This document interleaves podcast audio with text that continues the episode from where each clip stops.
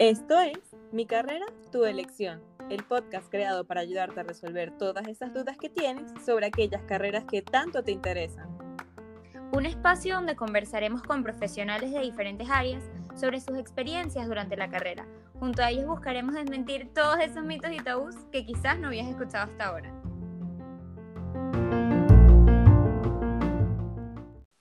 Hola, hola y bienvenidos a un nuevo episodio de Mi carrera, tu elección. El día de hoy nos acompaña el capitán Alejandro Rivas.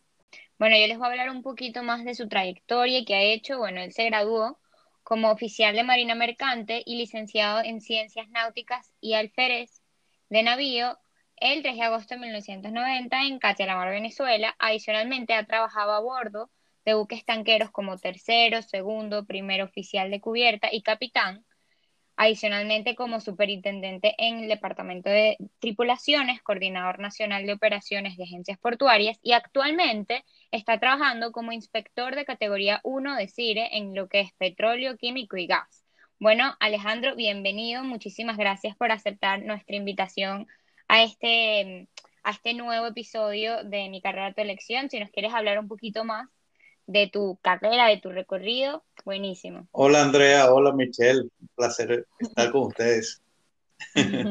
sí, eh, bueno, muchísimo de qué hablar, afortunadamente, eh, de mi carrera. Me parece que es una carrera, digamos, poco común, sobre todo poco común. Exacto.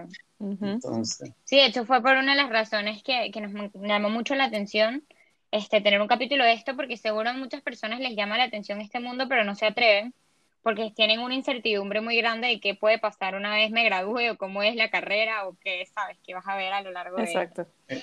Exactamente. De hecho, antes de aceptar tu invitación, eh, bueno, cuando me, me, comentó Daniel, eh, sí, sí me pareció súper, súper interesante, lo pensé, me agarró fuera de base, la verdad. Bueno, eso es lo importante, que uno sale de su zona de confort y logramos ayudar a otras personas. Así que bueno, para comenzar, nos gustaría saber qué te llevó a estudiar esta carrera. Bueno, realmente lo primero que me llevó a estudiar esta carrera, soy honesto, era la, digamos, eran cuatro años de carrera, ahí o pasabas o te ibas. O sea, no había oportunidad de, de raspar, suena un poco de, de reprobar la materia. Eh, suena un poco, digamos, eh, contradictorio, pues tienes menos chance, la verdad, cuando puedes reprobar. Pero a la vez es algo que me exigía o, paso o nada, o me quedo. Entonces, eso fue lo primero. Lo primero que me atrajo fue la rapidez. Eh, lo segundo, lo segundo, y casi de primero también, yo siempre he tenido pasión por todo lo que es el movimiento. Soy una persona muy inquieta, no, no soy de oficina, la verdad. Todo lo contrario, me gusta la parte operativa, eh, estar en movimiento, me gusta muchísimo viajar. Entonces me atrajo esta parte de la marina. ¿Y por qué marina y no aviación?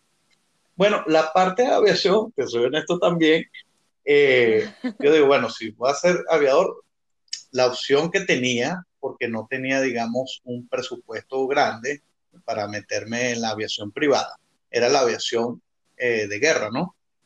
Eh, entonces, esa opción, eh, en ese entonces, no sé ahora, lo dudo, era súper, súper exigente, casi que no podías tener ni una caria. O sea, de verdad. Y entonces meterme en una cuestión de aviación para no volar un avión, nada que ver. Claro. Me, encanta la velocidad y todo lo demás, me fascina. Todavía me, me gusta más de la cuenta porque ya debo empezar a quedarme un poquito más quietico, como padre de familia y todo el cuento.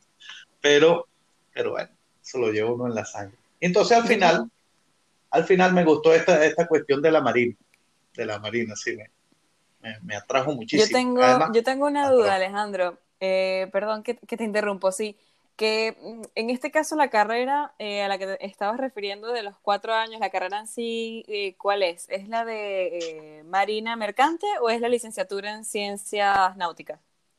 Bueno, las tres, lo que mencionó Andrea al, comienzo, sí, se obtenían esos tres títulos en los cuatro años juntos.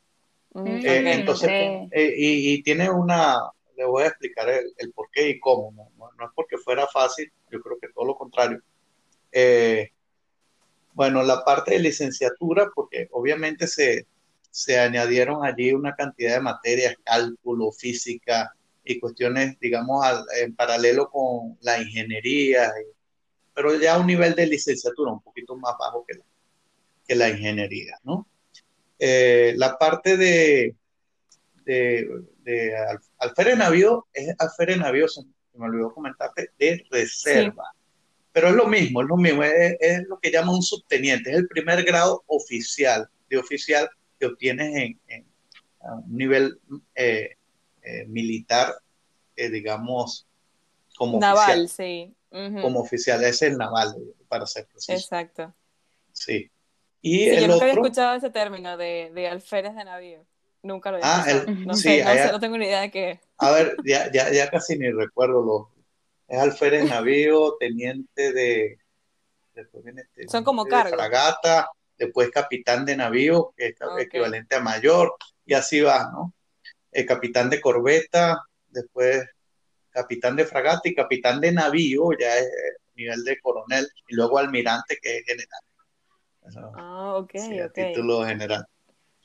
Sí, bueno. Y ves, perdón, estos cargos uno los, o sea, los vas adquiriendo una vez te gradúas o mientras estás estudiando como que vas entrando en el campo laboral o es una carrera en la que tienes que estudiar para luego comenzar a trabajar. ¿Cómo funciona? Sí, eh, buena tu pregunta. Eh, bueno, primero tienes que graduarte como eh, oficial de marina mercante, digamos, que es lo que en verdad a mí me interesaba, ¿no? Los otros dos títulos, digamos, acompañan al título principal, que es el de oficial de Marina Mercante. Eh, lo acompaña, de verdad, uno en caso de guerra, yo no estaba interesado en, temas de guerra, mucho menos, la verdad. Y el otro, eh, el otro sí, bueno, obviamente es interesante en caso que después quieras hacer algo diferente. Eso te da un mayor aspecto. Pero entonces te gradúas y luego entras al campo laboral, ¿cierto? Sí, te gradúas. No hay como posibilidad de hacer pasantías ni nada por el estilo. Sí, haces pasantías. Es parte del, de, del, de esos cuatro años, es una pasantía de aproximadamente en total unos nueve meses de navegación en dos buques. Ah, buenísimo. Sí, Preferiblemente diferentes, pero yo siempre estuve en el tema de los tanqueros y bueno, ah, bueno, hubo un motivador muy importante que fue el capitán de altura, que es mi, mi, tío, hermano de mi mamá, que en paz descanse. Eh, sí, él, él, era capitán de altura y, y bueno, me estuvo hablando de la carrera y de verdad que me atrajo mucho.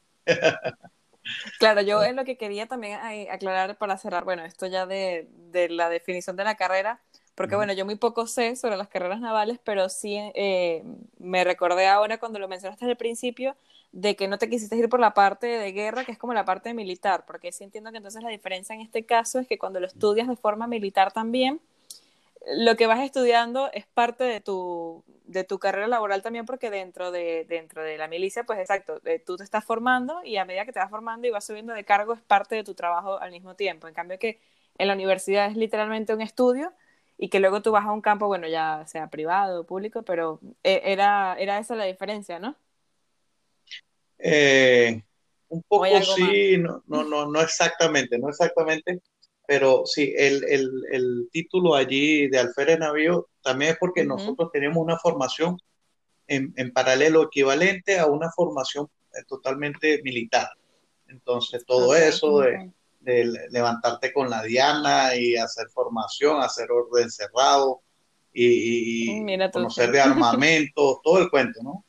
por eso te dije que... O sea, que tú vivías en la universidad, básicamente. Sí, no, era internado, sistema interno. de hecho, ya no es así ya no es así. Eso, decir, eso ya no es eso Ya no, eso ya no es así. Así que tranquilos, los que quieran estudiar marino mercante no tienen que ser militares. Y, bueno, una vez ya tú entraste y te graduaste, ¿qué, ¿qué, te hubiera gustado saber antes de entrar en la carrera? O sea, porque siempre que uno ya después de que se gradúa, hubieran, o sea, hay ciertas cosas que te mm. hubiera gustado que alguien te las hubiera dicho, ¿no? antes de meterte en esto. Que bueno, en este caso tenías la ventaja de que comentas que tu tío ya estaba metido en este mundo ya de la manera, pues tenías como una visión bastante amplia de lo que era y lo que te ibas a esperar. Sí, la verdad es que sí, pero nadie aprende en cabeza ajena. Entonces, sí. sí. realmente es muy bueno que comente esto y es una parte muy difícil, que es el hecho de estar tan lejos de tu familia. Una cosa es decirlo, ah, no, mira, me monto en el barco, me voy y tal, pero otra cosa es vivirlo. De hecho, no sé si ahora están haciendo las, las pasantías antes, o sea, al, inicio de la carrera, porque así la gente dice, no, no lo aguanto yo, esto está lejos de mi casa, eh, no importa año nuevo, no importa nada, ahí no hay fecha, ahí todos los días son, los días son un número, punto, ya, hasta ahí. Y entonces uno tiene que, digamos, tiene que ser recio o recia, porque ahora también están las mujeres en esto, eh, que yo siempre que me consigo una mujer oficial, le doy ánimo y tal, ah, dale, tal, Pero la verdad es que eso depende de cada quien, qué, es lo que quiere hacer, eh, porque es un medio muy, muy, muy hostil, muy hostil, es un medio hostil, es bueno que lo sepa, pero también da muchísimas satisfacciones, eso de levantarte, eh, o sea, de, ver el mar en la mañana, a mí me encanta el mar. Yo no soy de montaña, sino de mar la verdad, yo no me canso de ver el mar y los barcos, no me canso. Y eso es no estoy ahorita en un barco. Pero para mí eso es, algo especial. La verdad que sí, es una sensación, a pesar de que estás preso, le, o sea, no puedes hacer lo que quieres, pues no puedes salir de ahí del buque, también te tiene unas sensaciones muy agradables. Pero hay que, hay que, te tiene que gustar mucho, como la profesión de médico. Si no te gusta, si no te gusta de verdad, si no te llega al corazón, no te va a ir bien. Sí, y yo, bueno, esto también es súper importante y que creo que no todo el mundo lo toma en cuenta cuando, cuando se plantea estudiar la carrera. Y yo quería preguntar todo eso, que ibas a entrar, bueno, que ya te hacías idea, pero en el momento que decidiste entrar en la carrera, ¿realmente te lo planteaste y fue algo así como que yo sé que esto no me va a afectar o una vez que estabas que, uy, yo no sabía que esto me iba a tocar así o que me iba a afectar de esta forma? O sea, ¿cómo fue tu experiencia en, ese, en esas primeras retiradas de, de tu hogar, pues? Bueno, lo que pasa es que yo siempre, y una cosa que, que, siempre me aconsejo también, ¿no? Ya estoy dando consejos en edad de darlos. Sí, eh, yo siempre digo que uno tiene que ver el lado bueno de las cosas. Entonces, entonces, y eso es lo que hacía yo principalmente, y además, tú, tenía un objetivo, para mí yo tengo un objetivo, tengo me comprometo con algo y, y, debo alcanzarlo. Yo pienso que indiferentemente de la carrera que tú quieras hacer, si no tienes eso, ya, ya, vas, ya vas en pérdida, ya no, no, vas con desventaja eh, en comparación al resto. Me imagino que ustedes, los muchachos de ahora, como tienen tantas herramientas, eh, que puede a veces también confundirlo por exceso de información. Eh, también, si digamos, mm, viéndole de una manera más amplia, es más difícil que haya, digamos, deserciones. Eh, o sea, ustedes van a seguir con lo que dijiste, voy a estudiar esta carrera y la voy a terminar, esto, esto es lo mío, esto es lo que me gusta. Sin embargo, bueno, hasta que no lo haces, es como todo, hasta que no lo haces, hasta que no estás dentro, no. si no sabes a lo que te vas a enfrentar en realidad. Exacto. Y yo te quería preguntar, hablas de que sí, que es estar encerrado, pero más o menos cómo es un día de un marino normalmente, o sea, ¿qué hacen? O sea, porque yo seis meses encerrada en un barco, yo creo que yo me hubiera, lanzado. Ya con la cuarentena es bastante. Exacto, porque realmente es muy similar, ¿no? O sea, estás dentro de, bueno, cuatro paredes, por así decirlo, teóricamente porque es el barco, pero ¿cómo es el día a día? O sea, ¿qué haces normalmente tú, por lo menos? Yo supongo que depende del cargo que tienes en el barco, tienes diferentes responsabilidades. Pero bueno, por lo menos tú que llegaste a ser capitán, que yo creo que eso es lo que la mayoría de las personas aspiran a llegar a ser. ¿Cómo era un día normal para ti? Bueno, eh, está, te levantas, ¿no? Porque el capitán siempre, siempre está despierto. El capitán nunca duerme, lee. Sí, sí, sí. El cargo de capitán es un cargo de demasiada responsabilidad. ¿no? porque tienes que creerte una cosa, ni mucho menos, pero sí, tienes que tener muchísimo tiempo, Entonces tienes gente de distintas nacionalidades, lo común ahora. Eh, todos se comunican normalmente en inglés como, como lenguaje común de trabajo. Eh, ahorita la parte más pesada es la parte, eh, digamos, de registro, información, emails, intercambio de emails. O sea, ahora dice, siempre echamos broma entre los capitanes, decimos, no, ya, ya, ya te afeitaste las piernas y tal. Y eso no, no por ser ofensivo, ¿no? De las mujeres que son las que normalmente se afeitan las piernas. Pero es que uno parece una secretaria hoy en día porque tienes que escribir demasiado, tienes que tipear y responder en una cantidad de mensajes y viene y te pregunta por... Supuestamente debería ser más sencillo. Pues no, es muchísimo más complicado, de verdad. Si me dice ¿qué prefiere ser capitán en estos, eh, digamos, en esta época o una época anterior? Y yo, yo creería que, digamos, eh, quitando la parte del aislamiento, ¿no? Por la falta de comunicaciones que antes eh, no, la, no existían, es muchísimo, muchísimo más fácil, muchísimo más tranquilo la, la época anterior. Ahorita no te da tiempo, no te da tiempo de lanzarte, de, decir, ah, eh, estoy sin hacer nada. No, no, no, todo lo contrario, hay demasiado que hacer. Mira, tienes que comentar lo de los emails, después te dicen, bueno, vas a recibir este cargamento, vas a este puerto, tienes que hacer las preparaciones para ese puerto, preparar la navegación. Bueno, tú como capitán delegas eso, ¿no? Delegas al segundo el segundo oficial que es el de navegación, normalmente el primer oficial que es el de la carga, mira, vamos a este cargamento así, así. Estas son las características, donde podemos poner esta carga, lo ponemos en estos tanques, lo ponemos en estos otros. Eh, el navegador, ah, mira, tengo esta cuestión aquí, tiene, tiene informaciones de, si hay huracanes, si no hay huracanes. Eh, y tienes que, em, supongo, tener también una noción muy clara de qué hacer en caso de emergencia, ¿no? O sea, porque si viene un huracán, me imagino, o sea, que, o sea, supongo que existe algún tipo de código o algo así que tienen que desviarlo. ¿Cómo funciona eso? Bueno, normalmente hay, en los barcos hay dos alarmas principales, digamos, alarmas como a nivel interno, que son la alarma de incendio, que son las cosas más comunes. Incendio y la otra es de abandono. Abandono es abandonar el buque, ¿no? Eh, entonces, tú debes estar preparado para eso.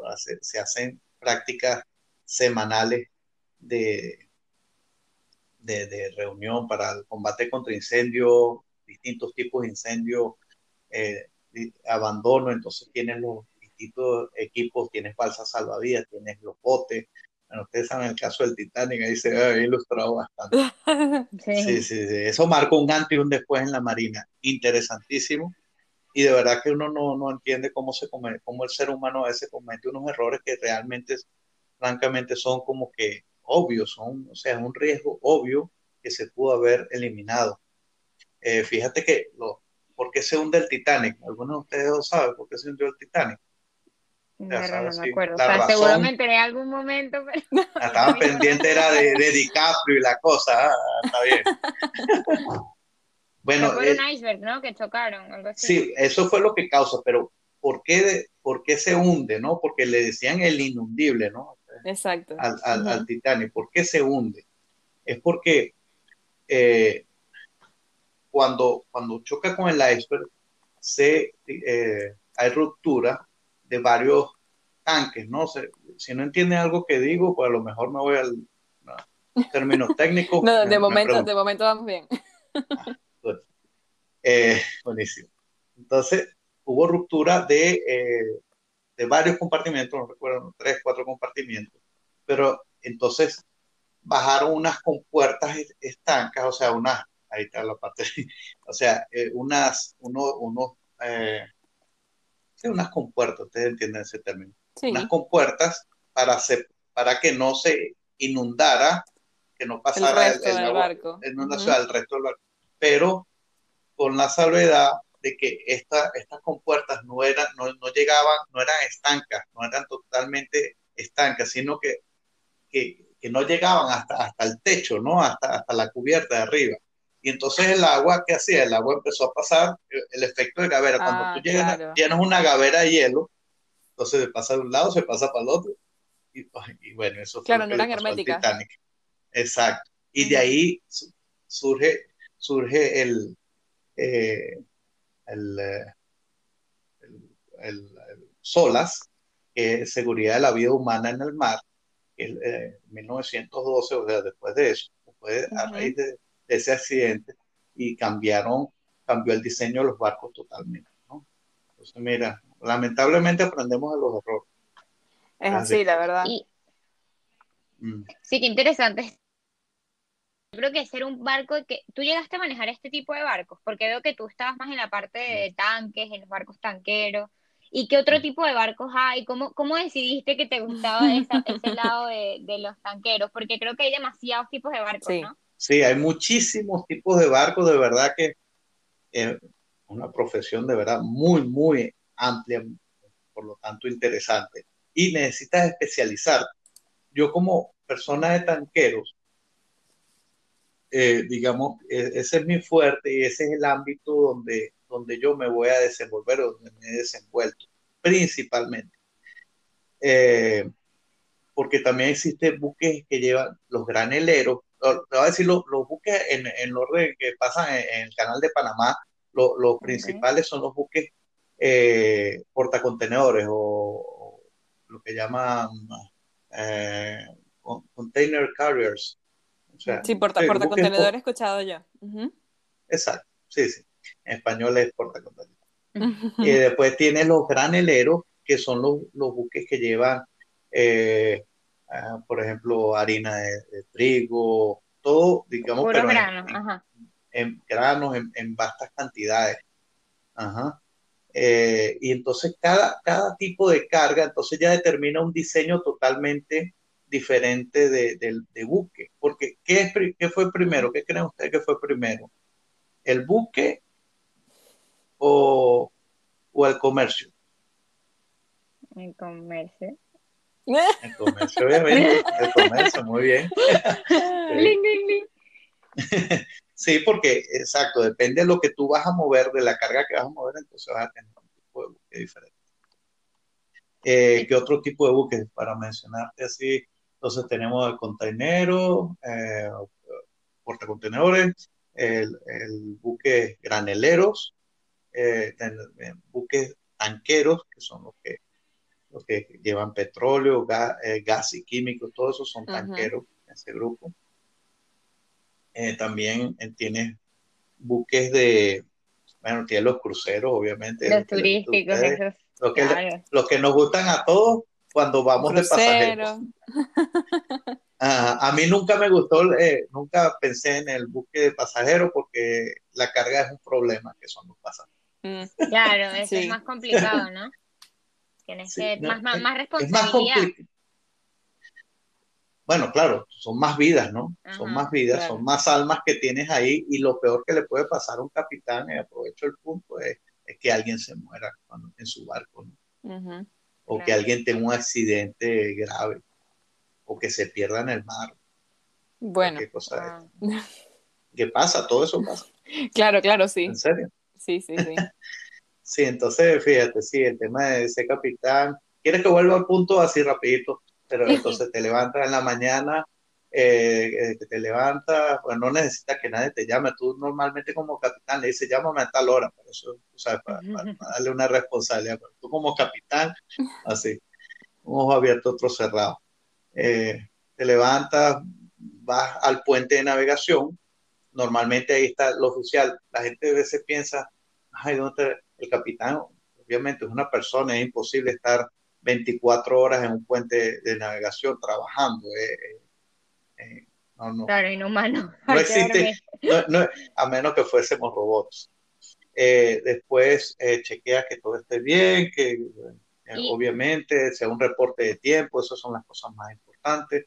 La parte de seguridad, si hay alguna comunicación por ahí muy importante, urgente que atender, todo lo va a hacer. Todo bien, vas, desayunas, después de que desayunas, das una vuelta al barco, buen capitán hace eso, no todos lo hacen. es como todo, ¿no? Hay bueno y hay malo. Entonces chequea que todo esté bien, que la carga esté bien estivada, bien asegurada, que, todo esté, se esté haciendo bien, chequea con el primer piloto los trabajos que va a hacer el primer piloto, si son de acuerdo a lo, a lo pautado, si tienes alguna, algún plan de, entrenamiento, entonces bueno, dice vamos a hacer este, este zafarrancho, lo llamamos nosotros, que es una práctica de, de un ejercicio, un simulacro de incendio, un simulacro de abandono y después... Todos los días lo hacen. Todos los días, ¿no? No, no, no, no, no, no. Un ejemplo, normalmente una vez a la semana. Ah, ok. Sí, sí, sí, sí. Pero hay muchísimas. Un copiloto en la marina? O sea, eh, hay algunos, o sea, no hay copilotos, o sea, como, como, Bueno, los copilotos, si quieres decir copiloto, al tercero, al primero, al segundo. Y el tercer piloto puedes llamarlos copilotos del capitán. Sí. Pero el capitán siempre tiene... pues. no, no, nunca, no. Ah, claro, el primer piloto. Ah, y así sucesivamente. Muy buena pregunta. Vale, vale, vale. Sí. Entonces, bueno, pasó la mañana, tal, llegaste, eh, tienes, no, mañana no, la hora religiosa del café, de religious coffee. Es a las 10 de la mañana, eh, nunca llames un barco entre 10 y 10 y 30. ni, entre, ni entre 3 de la tarde y 3 y media de la tarde. Es estándar. Son las horas del, del café, es estándar. Es así. Ajá. Y luego, bueno, eh, por supuesto el almuerzo, después en la tarde tienes, eh, depende de las actividades que, que, correspondan, hace alguna que otra actividad. Normalmente ya, ya se empieza se termina todo tipo 5 de la tarde, como una oficina. Se termina todo, bueno, nunca se termina, la verdad. nunca, es el 24-7. Sí, pero digamos que el, la rutina del, del, día se termina. Excepto las actividades de trabajo fuertes. Ajá. Después, ya va, esto es importante para cerrar, antes, bueno, en la noche, antes de que o de tardecita y tal, normalmente está el tercer piloto porque es el que necesita más apoyo, el que, el que, el que eh, tú no vas a poner el tercer piloto en la guardia de 12 a 4 de la mañana. Hace, ah, hacen guardia 4 horas, los oficiales, 4 horas de guardia, 8 horas de descanso. Mm. O sea que cuando tú estás iniciando casi que no duermes, porque te mandan a hacer las guardias en la madrugada, ¿cierto? O sea, cuando estás por lo menos en la... No, no, no al contrario, son de 8 a 12. De 8 de, la, mañana, a 12 del mediodía. A 12 del mediodía, correcto, y después de 8 de la noche a la medianoche. Okay. Entonces, pero en ese, en ese interín tú puedes apoyarlo más al tercer piloto, que es el que, el que tiene menos experiencia. Entonces, bueno, normalmente es el que toma su guardia.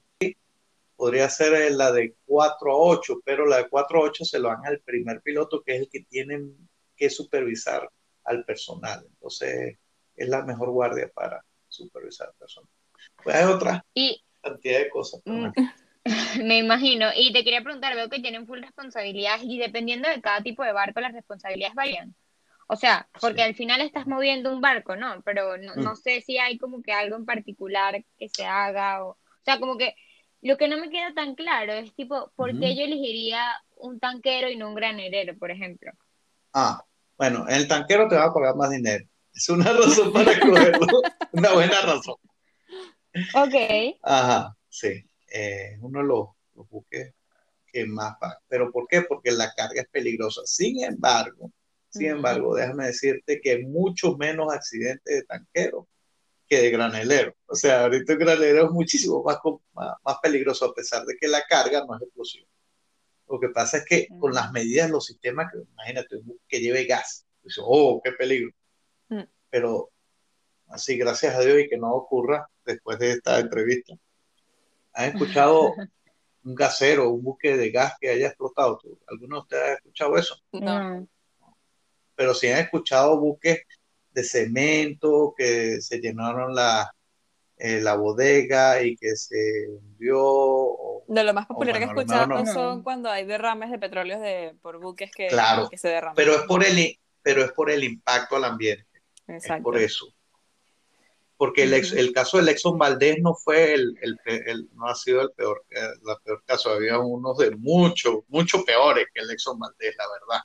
Claro. Pero fue también porque fue un, un medio muy sensible, muy sensible. Una... Ahora, y está los Estados Unidos. Ajá. Yo tengo la duda ahorita que estamos mencionando de los diferentes tipos de buque. Para manejar un tipo distinto de buque, ¿tienes que tener una especialidad eh, particular o tú con, por ejemplo, con tu carrera que tienes, que ya tienes esos tres cargos distintos o esos tres títulos distintos, puedes optar a, por ejemplo, a buscar trabajo en cualquier tipo de buque o tienes que tener algún diplomado especial para cada uno? No. Eh, muy buenísima esa pregunta. Eh, no necesitas la... Lo que pasa es que una vez que te vas por un camino, lo mejor es que te mantengas en ese camino. Si decides aplicar a tanquero, entonces te quedas en tanquero. Si decides irte por lado granelero, te quedas en granelero. Si decides irte por contenedores, por contenedores, vete por containeros, vete por los containeros. Pero lo define más como la eh, experiencia. Sí, eh, y exacto, porque nadie va a agarrar un capitán de tanquero a ponerlo de capitán de un buque de crucero. Ah, ok. Porque, porque le, o sea, de verdad, así en frío no lo hace. Lo puede, bueno, lo que sí pueden hacer es, ok, vente, vamos a para que te familiarice unos dos, tres contratos, depende, depende cómo sean las cosas, no sé qué, cuán compleja sea la ruta, eh, todo, todo depende. Este, y, y, yo te quería preguntar otra cosa con este tema de las especialidades, y bueno, Además, o sea, si yo estudio marina, estoy como que ligada toda mi vida a estar encerrada en un barco por meses. O puedo, tengo otra alternativa, que creo que es lo que tú estás haciendo ahora mismo, ¿no? Sí, correcto. Eh, bueno, yo he tenido la oportunidad, porque me gusta llamarlos así, oportunidades, de estar en, en, sitios y en actividades distintas. Pero la misma carrera me ha llevado a ello el, eh, digamos, yo siempre he ido, siempre en línea recta.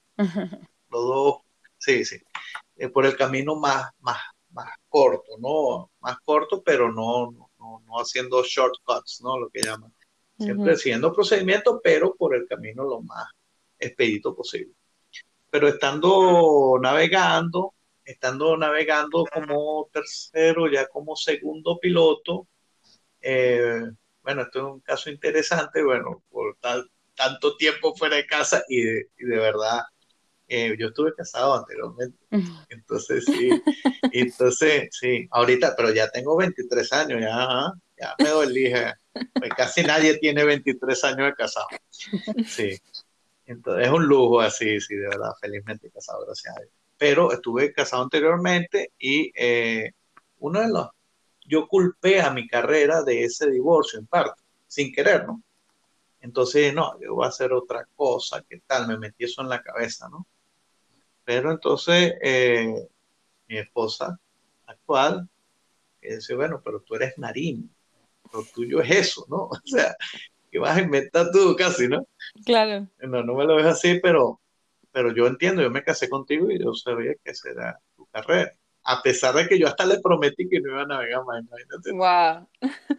Sí. Claro, por eso pero, pero entonces en eso, en ese interín, la misma empresa para la cual trabajaba, estando de segundo piloto, me ofrece ir de superintendente, tenía que 29 años, o menos ir de superintendente a, eh, para buscar tripulaciones, para, digamos, para, para uh, tripular los buques, ¿no? Para conseguir tripulaciones eh, a través de centros de reclutamiento en, en, Ucrania, en, en, bueno, ya estaban divididos ahí, sí, estaban divididos, en Ucrania, en eh, Rusia, en, Filipinas, en, Alemania. En Finlandia también he visto que hay eh, mucho. En Finlandia, sí, ¿has conocido alguno? Sí, conocí, ah, llegué a conocer aquí, no, bueno, un grupo de, de chicos que estaba inaugurando un buque pesquero. Ah, mira. Sí. ¿Sabes que eh, eh, como broma entre capitanes y tal, entre, los, nuestra, entre marinos, sí. siempre le recomendamos a, decimos, no, yo a mi hija le voy a decir que se case con un marino, no le tiene que cocinar, no tiene que cenar, porque tienes que esperar que llegue el final del mes y recibe toda la plata, no tiene ese hombre fatigándola ahí todo el tiempo. ¿Cuánto más o menos puede aspirar una persona graduada? Obviamente supongo que eso depende del cargo, pero imagínate que ya pues tienes un cargo importante dentro de la Marina. Anual más o menos, ¿qué dinero puede aspirar a ganar? Ya va, Andrea. Para tener un cargo importante tienes que ya tener experiencia. hablando de, cuando entra o, o digamos en, en el top de tu carrera? Apenas te gradúas y ya cuando tienes bastante experiencia. Ah, el rango, el rango. Ajá. Sí, bueno, eh, yo cuando me gradué es muy parecido a, la, lo que ganaban los, ingenieros. Después sí estuvo un poco por debajo, pero eh, bueno, te estoy hablando cuando estaban muy bien pagados los ingenieros. Vamos, vamos, vamos a hablar en dólares, que ese todos entendemos. Exacto, esa es la idea. Eh, sí, sí. Digamos, un recién graduado puede ganar alrededor de 32 mil dólares, 32 mil dólares iniciando su carrera, anuales, iniciando la carrera. Y eso pues... ¿Qué, disculpa, iniciando la carrera, ¿a qué puesto más o menos podrías aspirar? Como tercer piloto. Eso, correcto. Como tercer piloto. Estamos hablando de un tercer piloto. Después del segundo piloto, el, el, cambio es, digamos, leve. Como lo decimos nosotros, no necesitas hacer ningún posgrado. Eso no, no, no hemos hablado, por cierto eh, entonces ya esos 32 mil ya llegan como casi 40 mil al año. Pero acuérdate que cuando estás en el barco no gastas nada, ¿no? Eso es un tema muy importante, porque de verdad que hace, hace mucha diferencia. Estamos hablando del punto, exacto, estamos hablando de un punto de vista netamente económico. Eh, después, para ser primer piloto, necesitas hacer un posgrado, un curso de primer piloto. Necesitas tener eh, varios meses, 36 meses, ahora es 24 meses navegados. 24 meses navegados son, son, para ponerlas en perspectiva, sería eh, para navegar 24 meses, si navegas la mitad del año, que es más o menos lo que se hace ahorita, navegas de los 12 meses, navegas 6, o sea que tienes 6 meses de vacaciones, lo cual también es sabroso, o sea, tú ves nada más el tiempo de nota, pero está seis meses de vacaciones. Yo no tengo seis meses de vacaciones ahorita. Pero esos seis meses de vacaciones. Claro, ahorita estoy de vacaciones perenne con el COVID. Una pregunta, ¿esos seis meses de vacaciones no te, ¿Te los pagan? No, ajá. No, no, no, no. Normalmente no pagan los meses de vacaciones, pero tú tienes, digamos, una rotación cuando entras con una buena compañía, o sea que ya te desembarcaron en tal época, ya tú sabes que te va a volver a asignar otro buque. por eso es muy importante, anoten eso, eh, meterse con compañías buenas, de prestigio, eh, digamos que tengan varios, varios buques. Bueno, no estoy aquí para recomendar compañías de verdad. Pues entonces lo que no recomiendo se va a poner bravo conmigo. No, no, pero es que eso, eso tú lo ves, tú lo, o sea, el que, el que está estudiando eso, bueno, tú sabes, lo, lo, las compañías grandes de, de, de portacontenedores. De países, ¿no? Entre los países. Está, está Maersk, que es súper grande, ¿no? Es lo primero que me salta aquí a la mente. Aunque yo nunca he estado en esos buques. Eh, eh, pero en los, en los de contenedores, hasta donde entiendo, ganan, ganan menos. Ganan parecido a los de a los graneleros. Pero lo que más gana normalmente es el tanquero y hay otros buques ya muy especializados que los llaman DOP, que imagínate, son buques para instalar, eh, trabajan con plataformas, entonces eh, necesitan un control del movimiento del buque súper, súper eh, controlado em, para... Estabiliza o algo así. Sí, exacto, para estabilizarse y entonces de repente están haciendo una perforación. Yo nunca he trabajado en, pero es la, es la información que tengo. Claro, como maquinaria. Sí, dynamic positioning. Eh, eh, mm. Sí, para eso, eso ahí pagan muy, muy bien también. Claro, también se ve que exacto, que es, muy, que bastante complicado y que seguramente necesitas algún conocimiento especial o una buena experiencia, por lo menos. Más, sí. Necesita, sí, claro, pero la experiencia no viene si no te metes Claro, en eso primero, o sea, la experiencia no viene sola. Eh, y los pesqueros, tú me hablas de pesqueros, los en los pesqueros se puede ganar muy bien, se puede ganar muy mal también, depende de la pesca. Depende de, la, campaña, correcto. Cómo te vaya, en, la, cómo te vaya en, la, en la campaña. Pero normalmente hay gente que hace mucho dinero. pesca del Mar del Norte. No sé si ustedes vieron, eh, tenía un nombre así como algo súper peligroso. ¿Te acuerdas? Pesca, pesca mortal. Ah, sí, los documentales, esto, sí, sí, sí, exacto. Incluso hace poco también eh, tuve una conversación sobre eso, de que mm, el barco no solamente lo, bueno, el costo que lleva la operativa del barco, sino exacto, el riesgo que tiene, que nunca sabes realmente cómo vas a terminar la pesca y eso, que imagino que eso también es un factor que afecta el, el sueldo de la tripulación. Sí, obviamente, obviamente. Mientras más riesgo, más dinero, como todo. en, en, el área de tanquero, eh, los quimiqueros, los que llevan químicos, son los que pagan mejor, normalmente Normalmente estamos hablando de compañías grandes, tipo Stolt. Eh, no sé si las has escuchado. No, no. Eh, de químicos. que transporte químicos. Son buques muy especializados, tienen muchos tanques, pero son pocas cantidades, pero las cargas son sumamente, pueden ser sumamente corrosivas, sumamente explosivas. Eh, puede ser, tiene agentes cancerígenos, todo eso, ¿no? Entonces, claro, pero esas, normalmente, si tienes un buen barco, ahí esa, la carga va a estar, es como un león, ¿no? Que el león, si lo tienes en la jaula y bien alimentado, el león está tranquilo. Ahora, si tienes el león pasando hambre y abres la jaula, ya tú sabes Claro. Esa es la comparación. Qué interesante saber esto, porque creo que esto también es un factor determinante para cuando una persona va a elegir una carrera, ¿no? Porque ah, mira, no, no hablamos del máximo, el máximo, ah, el máximo. de dinero, Sí, ah, Bueno, hay, hay casos excepcionales. Hay un capitán top en los Estados Unidos gana 30 mil dólares al mes. Wow. Wow. Eso está muy, sí, muy bien. Pero estamos hablando de, bueno, ya aquí, aquí sacando demasiadas cuentas. Eso, esos son 30 mil dólares al mes para, por ejemplo, una campaña donde vas a estar seis meses navegando o 30 mil dólares al mes ya por el año, porque dijimos ya que era como que seis meses, seis meses, no. Sí, no, eso, eso es nada más por los meses. Por los meses. De pero acuérdate Pero, pero a veces... Bueno, hay todo ocho meses. en el barco, pues. Exacto. Bueno, ocho meses, entonces Exacto. O podrán haber algunos que mil dólares. Ustedes saben, ustedes saben, bueno, lo que he escuchado, ustedes han escuchado cuánto gana a un piloto de canal. Está los pilotos prácticos, los que mueven los buques en el canal de Panamá. No, no, ni idea. es el mejor salario de Panamá, si no lo sabían. Eh, ganan cerca de 300 mil dólares al año. Wow. ya saben, si les interesa, pues se pueden también ir por esta rama. Si eres, pero tienes que ser panameño, panameño de nacimiento y todo lo demás, ¿no? Claro, claro, claro. Ahí no entra más nadie. La parte de que deben ser súper reducidos los las plazas de, empleo, pero bueno, siempre hay que aspirar a lo más grande. Ah, no, claro que por qué no, por qué no, siempre hay que tener sueños, perseguirlo.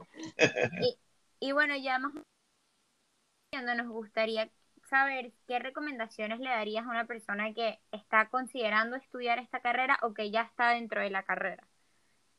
¿Cuál sería tu, tu recomendación final? bueno, no, nunca hay una recomendación final, siempre la recomendación lo va, como vaya viniendo, vamos viendo. Sí, sí, verdad. Pero, eh, sí, final por la tarde de hoy. Eh, bueno, primero, tiene que gustarte mucho, de verdad.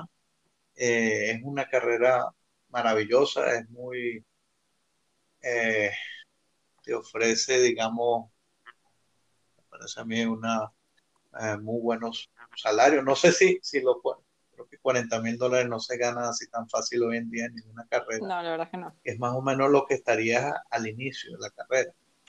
¿Ok? Y eh, estamos hablando de 40 mil dólares libres de polvo y paja, pues normalmente los marinos no pagamos impuestos. Ah, bueno. es un detallazo muy importante. También, entonces, porque el, el impuesto estamos hablando, se paga 30%, paga 40%, eh, depende del país. En México sé que son es 30%. y, y, bueno, eh, entonces sí, eso a ser muy atractivo. y, recomendarle que, te guste mucho, que te guste mucho el mar, que te guste mucho los barcos, obviamente. Eh, que tengas una capacidad que, a pesar de, yo soy un tipo súper familiar, la verdad, súper, muy familiar.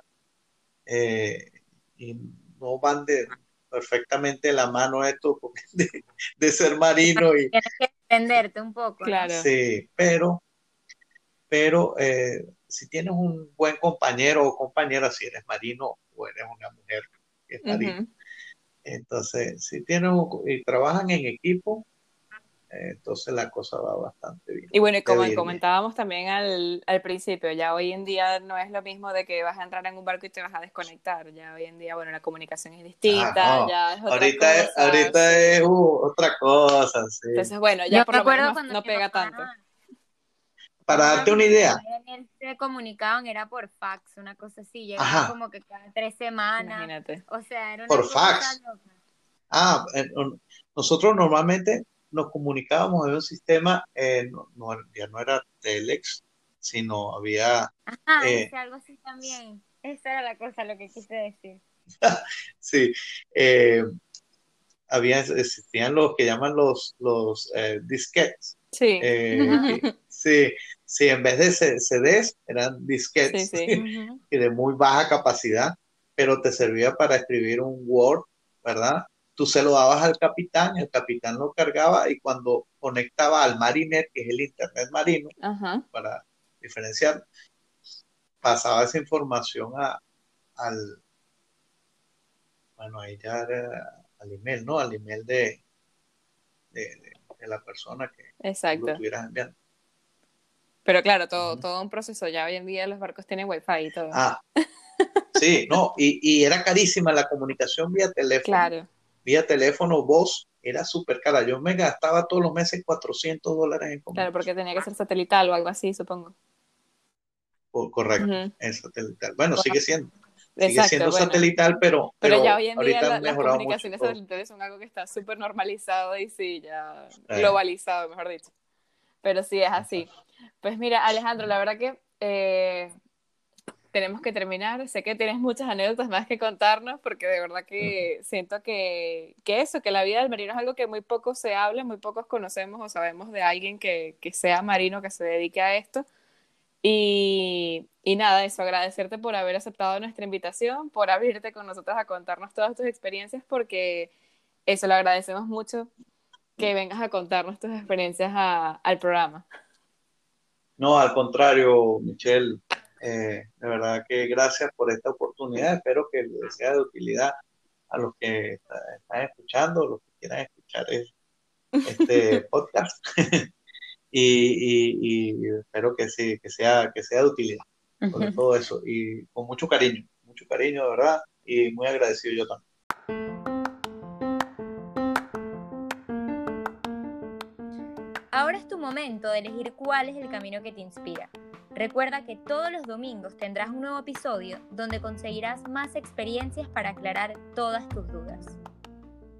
Puedes escucharnos a través de Google Podcast, Apple Podcast y Spotify. Síguenos en nuestro Instagram, arroba mi carrera punto tu elección, para estar atento a cada nuevo episodio. Y te escuchas bien, y te Ah, escuchas Sí, sí, claro, bastante bien. claro. Ujú. Ah, vete. Está, qué bueno. Ok, dale pues, Michelle. Dale, ok.